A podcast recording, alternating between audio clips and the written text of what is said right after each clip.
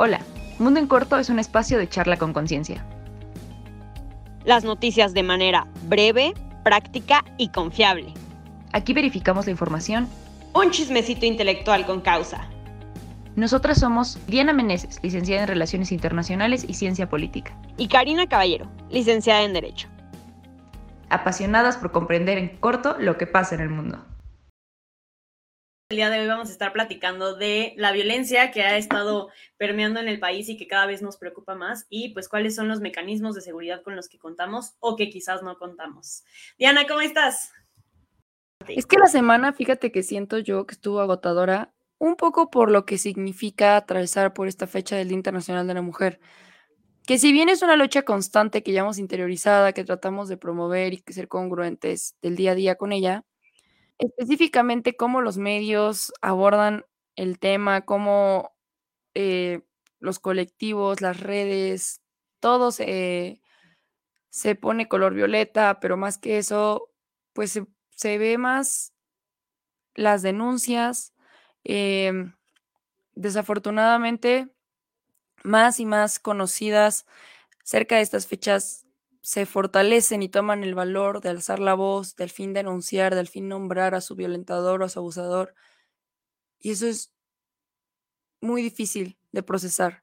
Eh, vaya, el ser empáticos y solidarizarnos con todo esto también es un esfuerzo emocional que puede llegar a ser bastante desgastante. Entonces, vaya, el, el 8 fue martes, el 9 de ninguna se mueve fue el miércoles.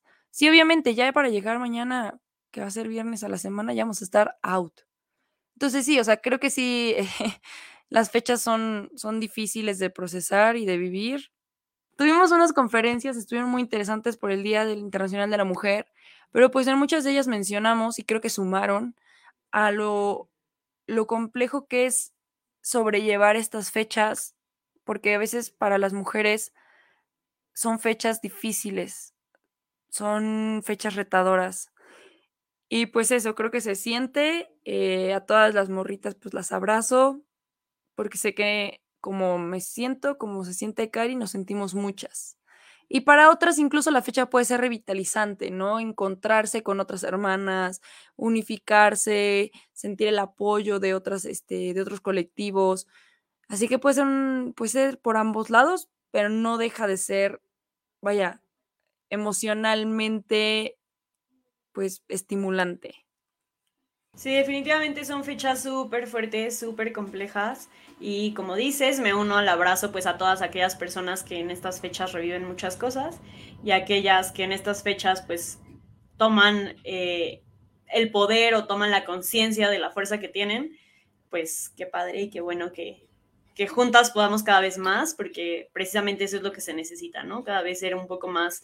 eh, esta fuerza eh, opositora al patriarcado y a todos los sistemas que nos, nos violentan. Este, me uno a eso y también pues veníamos de momentos críticos.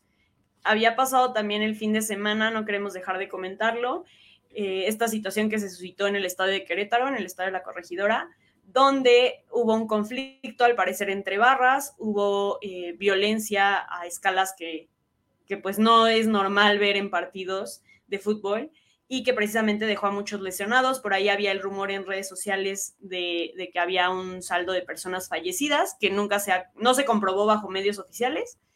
Pero bueno, pues hay mucho que decir al respecto. Obviamente Diana y yo no tenemos como la profesión en el fútbol como para hablar a profundidad del tema de barras, etcétera. Pero sin duda se han destapado varias cosas que quizás el mismo deporte eh, solapaba, ¿no? Entonces, bueno, no el deporte, sino quienes tienen poder económico dentro del deporte, pero pues hay que, hay que ir platicando un poco de eso y más que de lo que sucedió en el estadio, sino esta violencia que ya comentabas, Diana. O sea, que sí, por un lado está el tema de violencia de género, pero de repente nos damos cuenta que obviamente parte de un sistema violento en el que ya estamos insertas y en el que cada vez la percepción que yo escucho y que yo misma tengo es que la violencia está aumentando y no está disminuyendo para nada. Sí, eh, creo que lo que sucedió el fin de semana en el estadio de Querétaro, ala, qué difícil fue de repente procesar. Yo me acuerdo que me llegaron los mensajes y dije, ¿qué, qué está pasando? Y empecé a ver y dije, no es cierto. Y lo primero Y una vez más, esto es una invitación pública a sobreponer el respeto y la, no revictimización y el respeto al dolor ajeno, la empatía sobre el morbo para evitar reproducir este tipo de imágenes. Fue bien difícil ver cómo todos los, los medios, todas las redes se llenaban de las escenas que se dieron en el estadio, una cosa tremenda en que familias que iban pues por un fin para disfrutar el partido, porque vaya, el fútbol es un deporte que caracteriza a la afición mexicana y qué terrible terminar en esas condiciones, qué terrible que de repente en Guadalajara todo el mundo estaba pidiendo informes de sus familiares que se habían ido al partido, porque así de riesgoso fue. Y sobre todo nos dice mucho el hecho de que la primera cifra inmediata que salía fueron 16 muertos, 17 muertos. O sea, yo cuando vi eso, antes de corroborar si era cierto o no, dije, no es cierto. No es posible que en un partido de fútbol. Pero lo, lo más fuerte de esto es que tampoco me sorprendía que fuera posible. O sea, claro que creí que fuera algo posible en nuestro país. Me sorprendía porque si en un estadio no es algo que suceda a esta magnitud la violencia, no de todos los partidos, no de todas las, las temporadas y demás, pero sí me, sí, sí me hacía sentido. Entonces, a mí personalmente, y esto es muy personal, el fútbol nunca me ha encantado por eso, porque yo crecí con el, es que no, en los estadios te avientan hasta botellas con pipí, ¿no? y por eso no dejan entrar con cinturones, y por eso no dejan entrar, porque existe el riesgo. O sea, ¿qué necesidad habría de quitarte el cinturón si no supieran que puede ser usado como arma, ¿no? Y el reto aquí fue que en el estadio de, este Corregidora los enfrentamientos se hicieron con personas que traían incluso cinturón. O sea, sí hay responsables porque los filtros de seguridad no sucedieron. Sí hay responsables porque más allá de, de la poca racionalidad que los llevó a este nivel de enfrentamiento, sí hubo una laxa seguridad en el espacio y sobre todo, pues que previera que las familias y que las personas que se encontraban ahí para disfrutar un partido gozaran de seguridad. Que no son 17. Lo afortunado es que no fueron 17 muertos. Lo desafortunado es que no sabemos qué onda. Porque incluso en redes se siguen manejando de no, es que claro que hubo fallecidos. Y es que cómo te explicas que no hubo fallecidos si había personas tendidas, inmóviles, desnudas en el piso. Lo que aparte, creo que toda la violencia que ejercieron expresó mucho del machismo que se tiene interiorizado en la sociedad. O sea, ¿qué necesidad de humillar a una persona a ese nivel de desnudarla?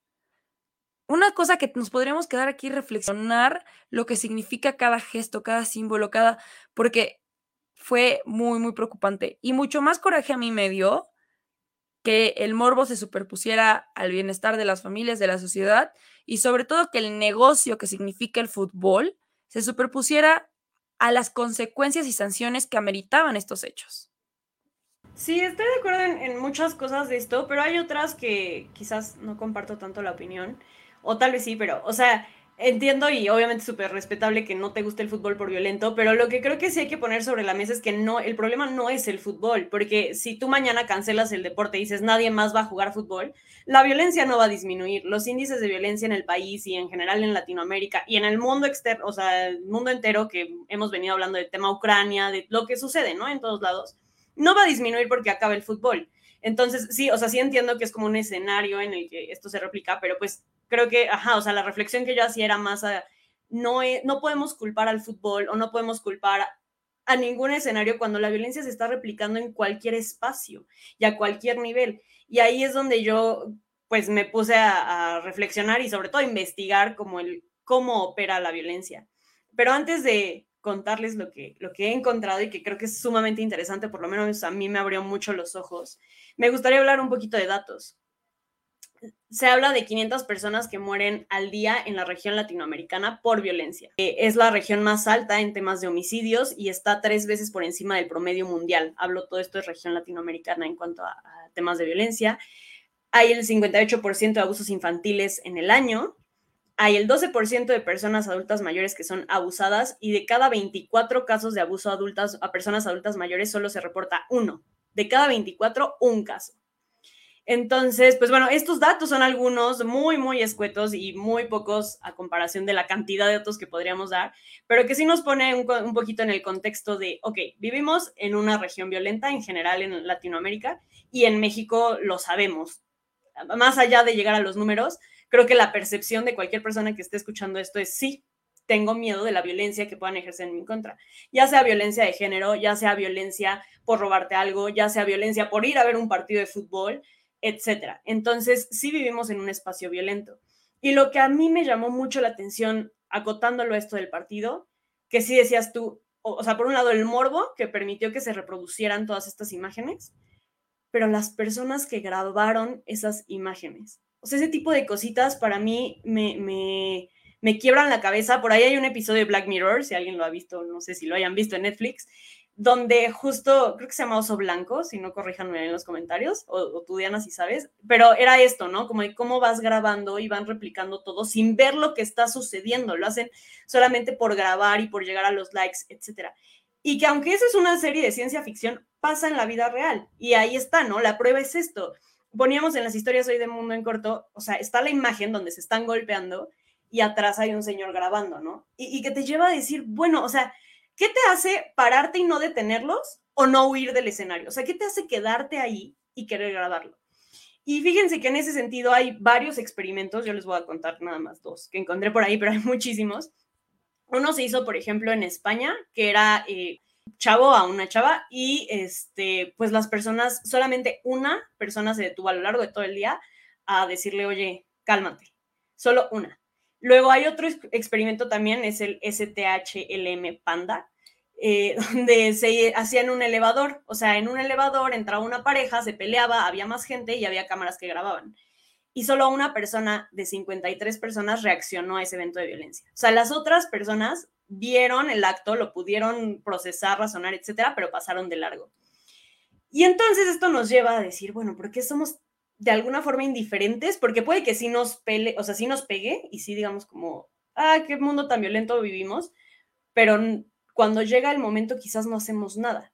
Y aquí las investigaciones lo que han pues dado a conocer es que hay tres cosas importantes en, en, por qué la violencia se replica tanto. Uno es la tolerancia que tenemos a la violencia y que podemos decir ahorita, no, yo cero tolerante a la violencia, pero todos, y soy la más culpable en esto, vemos series donde se replican actos de violencia y podemos verlos. ¿Me explico? O sea, puedes ver cómo puede estar quizás matando a alguien en estas series, por ejemplo, de criminales, etcétera, y lo ves. O sea, por más allá que digas, ay, no, qué horror, pero lo sigues viendo, no, no te genera como esta repulsión directa.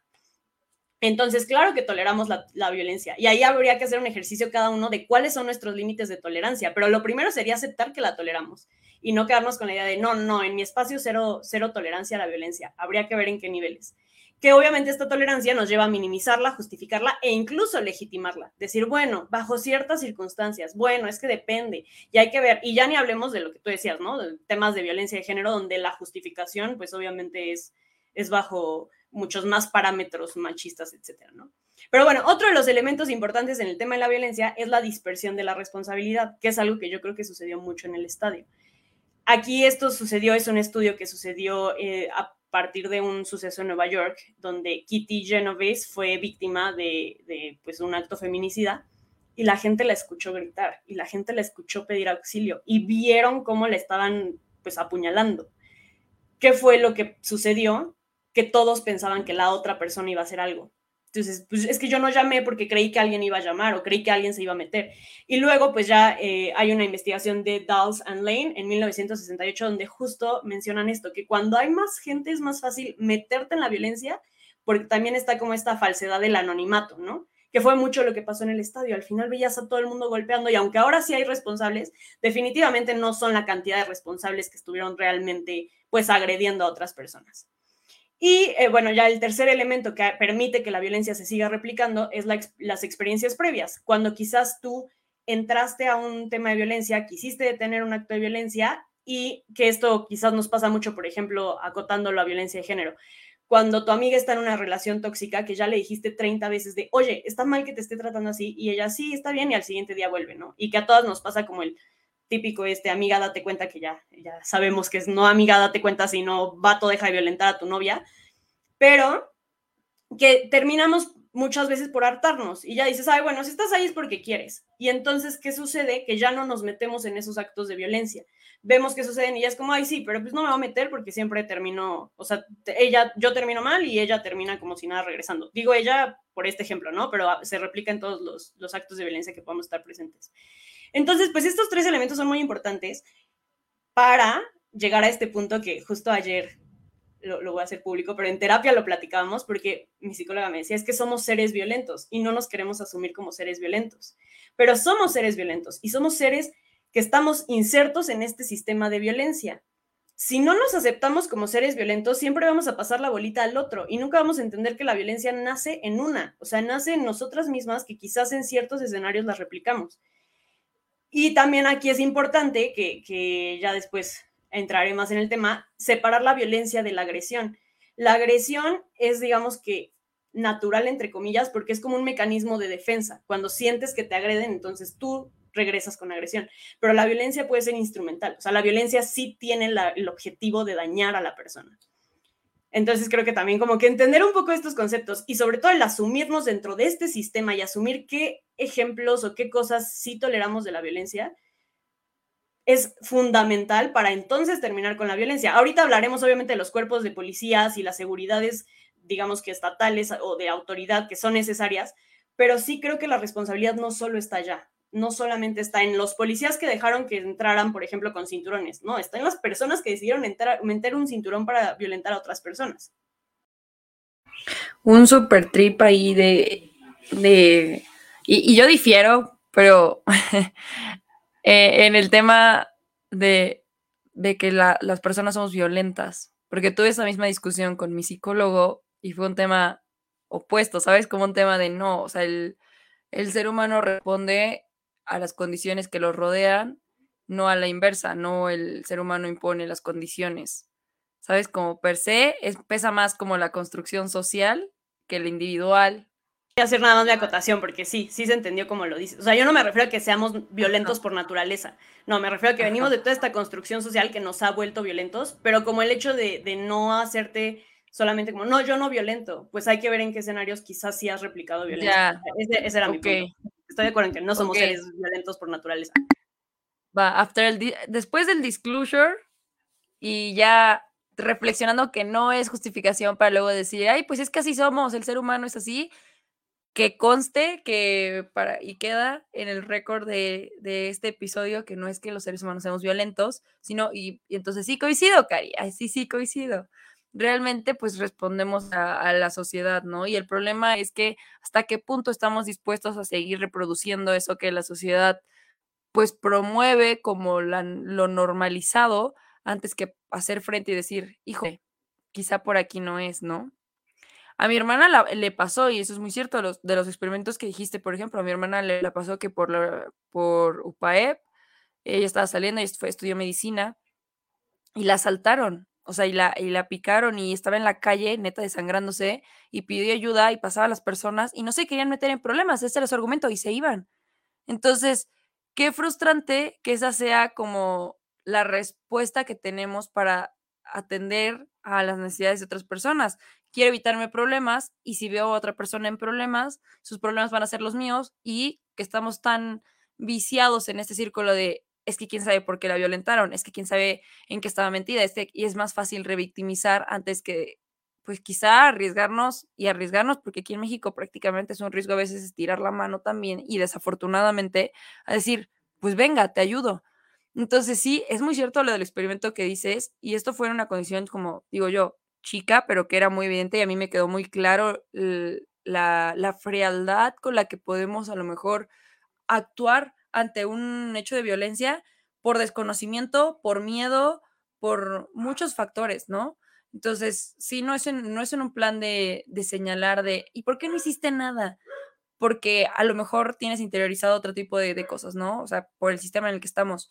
Pero pues también es reflexionar y y qué si sí, sí hiciéramos algo diferente, ¿no? Y qué si en vez de salir corriendo, no nos quedáramos callados y le dijéramos al vato, o, sea, cuando vemos que alguien está violentando a su pareja, ¿no? O le dijéramos al amor, oye, eso no. O justamente lo que dices, la pelea en el elevador, ¿no? Detener las cosas. Es como, es curioso darse cuenta que la violencia escala, pero nosotros nos achicamos ante la violencia también, ¿no? Y no se trata de en un plan autodefensas, por ejemplo, porque eso ha sido un sentido contrario de querer enfrentar y hacer frente a la violencia que termina reproduciendo violencia. Entonces es una cosa tremenda que al final de cuentas sí tiene demasiadas aristas y que se debe de estudiar. Retomando esto con lo que se queda Diana de las autodefensas, ahí me gustaría agregar nada más algo rapidísimo. Hay dos tipos de violencia, y no me refiero a espacios donde se puede generar la violencia, sino el cómo las podemos dividir. Una es la instrumental, que es la que les decía como de satisfacer una necesidad, por ejemplo, robar, o sea que ya es algo premeditado. Y otra es la violencia impulsiva. La violencia impulsiva es una reacción a una frustración, que igual, eh, insisto en que esto quizás se replicó en el estadio. A lo mejor había personas que no iban con la idea de violentar, pero ya en el acto y viendo cómo la gente se golpeaba y a lo mejor por defensa, por miedo, por instinto, lo que sea, reaccionaban de esta manera. Entonces, esos son como los dos tipos. Y hay unas investigaciones súper interesantes que abordan a la violencia como una epidemia. Creo que ahorita hablar de epidemias ya es sencillo porque muchas personas entendemos más o menos cómo funciona. y hacía referencia a que la violencia es contagiosa, en el sentido de que cuando hay un acto violento es mucho más sencillo que se replique uno de mayor escala siempre, o sea, lo que va a estar antes de un acto violento es otro acto violento, que ya decía Diana, ¿no? Quizás en menor escala que permitimos. Y entonces, nada más como tomando esto y, conectándolo con lo que decía Diana, eh, estas investigaciones que ven a la violencia como una epidemia dicen, ok, ¿y cómo se puede resolver una epidemia? Y literalmente ocupan, o sea, temas de salud pública, de cómo poder replicarla, de cómo poder eh, revertir la violencia. Y la intención es hacer énfasis en que no es una medida punitiva lo que acaba con la violencia, porque esta medida punitiva, como ya decía Diana, muchas veces es el mismo uso de la violencia o, la fuerza a través de violencia, ¿no? Por ejemplo, autodefensas. Lo que estos estudios han demostrado es que las medidas tienen que ser más que punitivas desde el tejido social, o sea, realmente meterse en lo que está haciendo que la violencia se replique y en ese sentido irlo modificando hay una forma que fue inventada o desarrollada por Gary Slutnik que se llama Cure Violence, ¿no? Curar violencia. Y él tiene tres pasos. Interrumpir la transmisión de violencia, insisto, como en epidemia, interrumpir la transmisión del virus, reducir el riesgo de violencia, o sea, ya las personas que están dentro de estos espacios, cómo reducirlas a, que sean violentadas. Y eh, finalmente, pues cambiar las normas dentro de la misma sociedad para que sea un cambio realmente de fondo, ¿no? Insisto, creo que se asemeja mucho a COVID, lo podemos entender de esa manera. Y nada más ya para dejarlos con el dato, esta forma ha impactado, o sea, en los lugares donde se han implementado estas normas de Cure Violence, ha impactado desde un 41% a un 73% en la reducción de casos de violencia en un año. O sea, que funciona, funciona. Mucho más que medidas punitivas, que pues obviamente a eso, a eso ibas, Diana, o bueno, en eso estabas, ¿no? De cómo muchas veces estos tipos de autodefensa, etcétera, son las que mismas, o sea, replican la violencia también y ya ni hablar de cuerpos policíacos. Sí, o sea, lo que yo quería hacer referencia también es que la, la, violencia tiene que analizarse con sus diferentes aristas, aislando la realidad del individuo y su comunidad, porque pues es diversa, ¿no? Aunque es un, un la inseguridad y la violencia es un tema generalizado, sí tiene diferentes formas de manifestarse según el contexto, ¿no? Incluso hay antecedentes históricos que dan explicación al por qué tal y cual hay enemistad o tal y cual eh, trascendencia de ciertos grupos de crimen organizado, etcétera. Y mencionabas ahorita incluso con las policías, ¿no?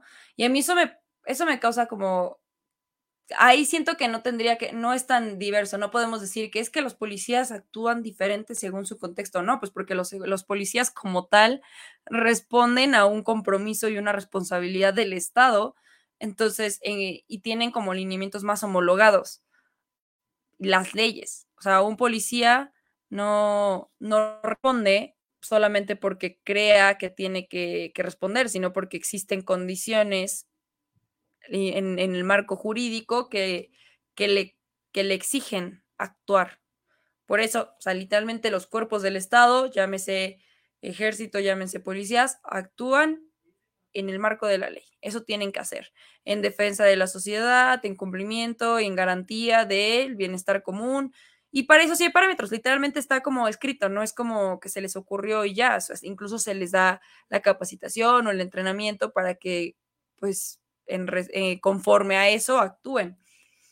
Y por eso, por ejemplo, causa mucho ruido cuando tenemos este choque de, se nos chocan los cables diciendo como, a ver, si los policías tendrían que estarnos cuidando y el ejército tendrían que estarnos cuidando, ¿por qué son incluso ellos los que nos violentan?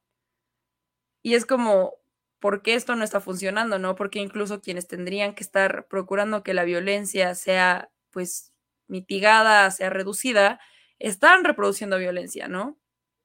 Y, es, muy difícil porque pasa, pasa todo el tiempo y es muy fácil señalarlo, pero para empezar, los cuerpos del Estado, el Estado tiene y el gobierno y la política como tal tiene el uso legítimo de la fuerza y la fuerza se materializa a través de estos elementos. Entonces, un militar, un policía es representante del Estado, de garantizarlo. Son personas con uniforme, claro que sí, pero con el uniforme puesto son el rostro del Estado. Por eso cuando violentan nuestra integridad, pues escala a dimensiones tremendas en el nivel incluso como de denuncia y de amparos y demás, porque es el Estado violentándote cuando el Estado tendría que estar defendiéndote. Y yo soy muy fiel creyente y defiendo el hecho de que a las personas que usan el uniforme hay que verlas como personas antes que, elementos de seguridad uniformados. Pero también hay que saber que las personas con el uniforme actúan con esas ventajas que les da representar el Estado y con esos compromisos también. Entonces es como, como un arma de doble frío. No podemos olvidar que son personas, que hay humanos debajo de esos uniformes, pero también hay que ser bien críticos con el hecho de lo que representan en el uniforme. Creo que ese símbolo es súper fuerte, ¿no? Porque estoy de acuerdo contigo. O sea, por un lado, mi argumento era ese. Como, a ver, si la violencia está en el tejido social, los policías son parte de la sociedad. No podemos esperar que estén lejanos a estos contextos violentos, porque nadie de nosotras y nosotros estamos lejanos. Estés en la profesión que estés, estés en el nivel socioeconómico que estés, estés en el oficio que estés, lo que sea. Obviamente hay ciertos sectores que están mucho más expuestos a violencia, ¿no? Pero e, es, vivimos en un sistema violento porque somos parte del mismo. Y creo que sí, o sea, los policías no podemos deshumanizarlos y decir, no, tú, tú estás alejado de este contexto, cuando muchas veces, incluso en el país, el sector de personas que, que deciden, pues, dedicar su vida a estos cuerpos policíacos, muchas veces son quienes más expuestos están en estos contextos violentos. Pero también es cierto, no por eso vamos a justificar, que abusan del poder que tienen al portar el uniforme. Es súper cierto lo que comentas. También por ahí hay un experimento que no me acuerdo cómo se llama. Ese es más famosillo, donde precisamente en una cárcel ponen a, reos y custodios, así indistintamente, ¿no? Y quienes son reos aumentan sus niveles de violencia porque tienen la posibilidad de ejercerla. Entonces, no recuerdo el, experimento, no sé si tú sepas, Diana, pero ese también es muy famoso y también por ahí hay película o documental. Entonces, esta vez muy interesante y pues bueno, ahí quienes estudian psicología o ejercen esta profesión saben mucho más, pero cómo operan estos mecanismos que replican los actos de violencia. Y en el tema de policías, creo que sí es también importante de repente ver la otra cara de la moneda, porque no los voy a justificar, o sea, insisto, no voy a justificar que abusen de poder, pero sí creo que es importante conocer el contexto. O sea, en México muere por lo menos un policía al día, diario. Quienes nos cuidan no son cuidados, quienes nos cuidan no tienen las condiciones mínimas de trabajo para que realmente puedan tener cierta, cierto piso de acción más del 21% de policías que tienen un arma nunca ha practicado tiro. O sea, imagínate, más del 21% no ha practicado tiro y tiene un arma que puede accionar en cualquier momento. O bueno, o sea, no en cualquier momento, porque justo tienen un marco jurídico que les dice cuándo sí y cuándo no, pero bueno, tienen el acceso a, ¿no? Entonces, como eso podemos encontrar muchísimas estadísticas, que por ejemplo el 14% tiene que pagar cierta, cierto monto para poder tener acceso a una patrulla o tener acceso a algo mínimo de seguridad, etcétera. En ese sentido, también, por ejemplo, hay 650 municipios, por lo menos en 2019 había 650 municipios en el país sin policías, no tienen policías municipales. 650 municipios que no tienen ni un solo cuerpo eh, policíaco, ¿no? Y además de eso, hay 1.616 municipios que tienen 1.21 policía por cada mil habitantes. O sea, es bien poquito para proteger a mil habitantes. Y en eso está más o menos, entre 1.21 y 1.36 en la mayoría de municipios. Entonces, es, es, muy poquito lo que realmente tenemos por habitante, digamos, por la seguridad que podríamos tener por habitante. Y que, insisto, son estas condiciones que no tienen condiciones laborales, no tienen buenos sueldos, no tienen protección, tienen demasiado estigma social, que, claro, se lo han ganado, se insisto, no los estoy justificando, pero que sí los ponen a ellos en una condición que yo considero los expone mucho más a caer justo en estas redes y en estos actos violentos. Y que pues eso hace que lejos de sentirnos seguros cuando vemos a un policía o cuando vemos a incluso militares, etcétera, nos sentimos en, en, riesgo. A mí de verdad no hay cosa que me ponga más nerviosa que traer una patrulla atrás. O sea, me pone muy nerviosa, muy nerviosa. Más que todo lo que me puede suceder manejando es ver a una patrulla atrás, cuando debería ser precisamente al revés. Qué triste lo que, los comenta, pero creo que es una realidad con la que a lo mejor muchas y muchos nos podremos identificar, porque escuchas Eh, no sé si han escuchado el dicho no, pero que ladra el perro porque se escucha como el primer pitido que avientan las patrullas, se escucha como ladrido, ¿no? Entonces dices, es que viene el perro. Bueno, total que cuando escuchas eso, sí es como, ah, caray, y no sabes si es porque te vienen siguiendo, pero tú sabes que no hiciste nada malo, entonces más, más nervio te pone, o no sabes si es algo que está pasando, entonces les das el paso, pero no se mueven. No sé, definitivamente sí, la percepción que tenemos de nuestros elementos de seguridad está justificada y desafortunadamente, ¿no? O sea, tristemente no le tenemos confianza a la policía. En la reciente marcha feminista se gritaba, e, esos son, esos son los que, verbo de chingar, a la nación, este, la policía no me cuida, me cuidan mis amigas, porque en más de una ocasión sí han sido estos mismos elementos que no han actuado como corresponde, que han dejado mucho a desear para, pues, el ejercicio de sus responsabilidades y que incluso han sido los responsables de los ataques o de la violencia que, se que han vivido las mujeres, la sociedad, etc. Entonces creo que hay muchísimo por ahí que tiene que hacer el Estado mismo desde el tema de su capacitación, desde su, este, su debida, eh, vaya, sus debidas prestaciones, etcétera, porque pues por mucho que se le tenga amor al arte y demás, estamos hablando de un trabajo que puede costarles la vida, ¿no? Y como dices, si un policía muere al día, es demasiado. O sea, si los elementos de seguridad son pocos y nos quedamos cada vez con menos, pues, ¿qué se puede esperar? Y pues no sé, Karim, mira, rápidamente yo creo que es importante que comentemos, aprovechando que estamos hablando de los policías, el tema de que en la última marcha que se tuvo de, de, del OM, sí hubo represiones, Em, por ahí en los comentarios de Mundo en Corto nos pidieron que habláramos del tema de los policías, sobre todo en Tlaxcala. Y es que en Tlaxcala, eh, fíjense que Tlaxcala normalmente no ha habido manifestaciones a una magnitud, pues vaya, que sea como tan mediática como en Ciudad de México, como en Puebla o como en Guadalajara. Y esta vez Tlaxcala tomó atención de los medios porque hubo bastantes ataques y represalias por parte de las autoridades negadas por el gobierno una vez más negada la negación por los medios de comunicación que tuvieron contactos o, personas que dentro estaban haciendo como la narración de qué es lo que verdaderamente sucedió. Y Tlaxcala es un caso particularmente preocupante al que a mí me da gusto que al final esté teniendo como más presencia y que esta vez haya sido más evidente la presencia de las feministas y de su lucha, porque pues, como cuna de la trata en nuestro país y de a nivel internacional de las más fuertes, pues es preocupante, ¿no? Y era, era, eh, sigue siendo momento y no basta para que, pues en, en el estado de Tlaxcala, pues exista mayor como conciencia del respeto a los derechos de las mujeres. Y muy desafortunado, eso fue por un lado, ¿no? Tuvimos a los policías, que fue un fenómeno que se repitió en diferentes escalas a lo largo del país con el tema de las policías o los policías agrediendo a las manifestantes e incluso los manifestantes en la escala hubo como dos casos de hombres que fueron, iban manifestándose y pues igual se los llevaron.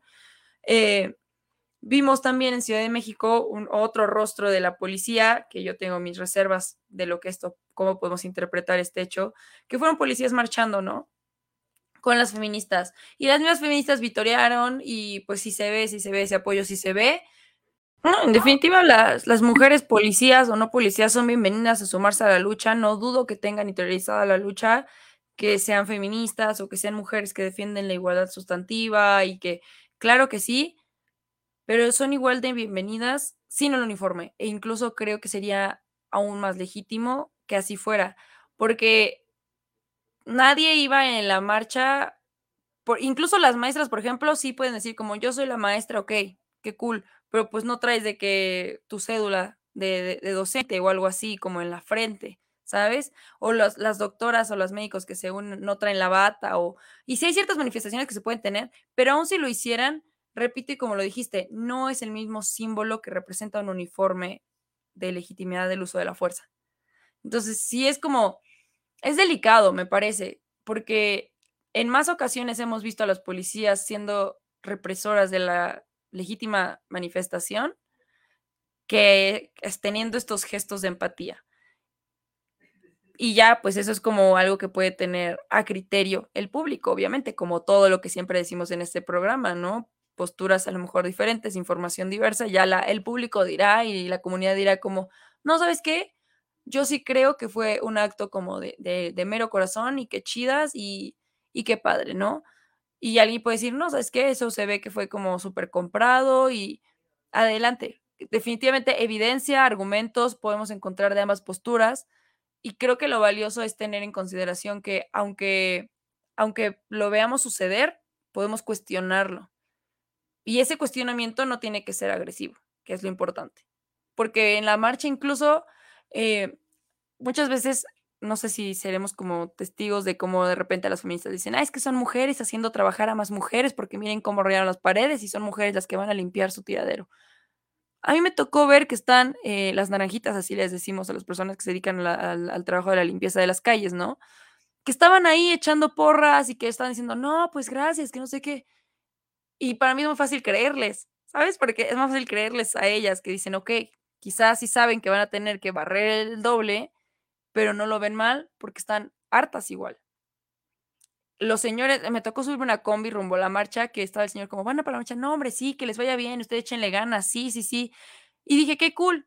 A este, este, vato se le podría hacer fácil hacernos el feo, es más, ni dejarnos subir a la combi, pero nos echó como esos ánimos de adelante porque tiene sentido. Y a lo mejor esa empatía no la espero de todos los, de todos los vatos.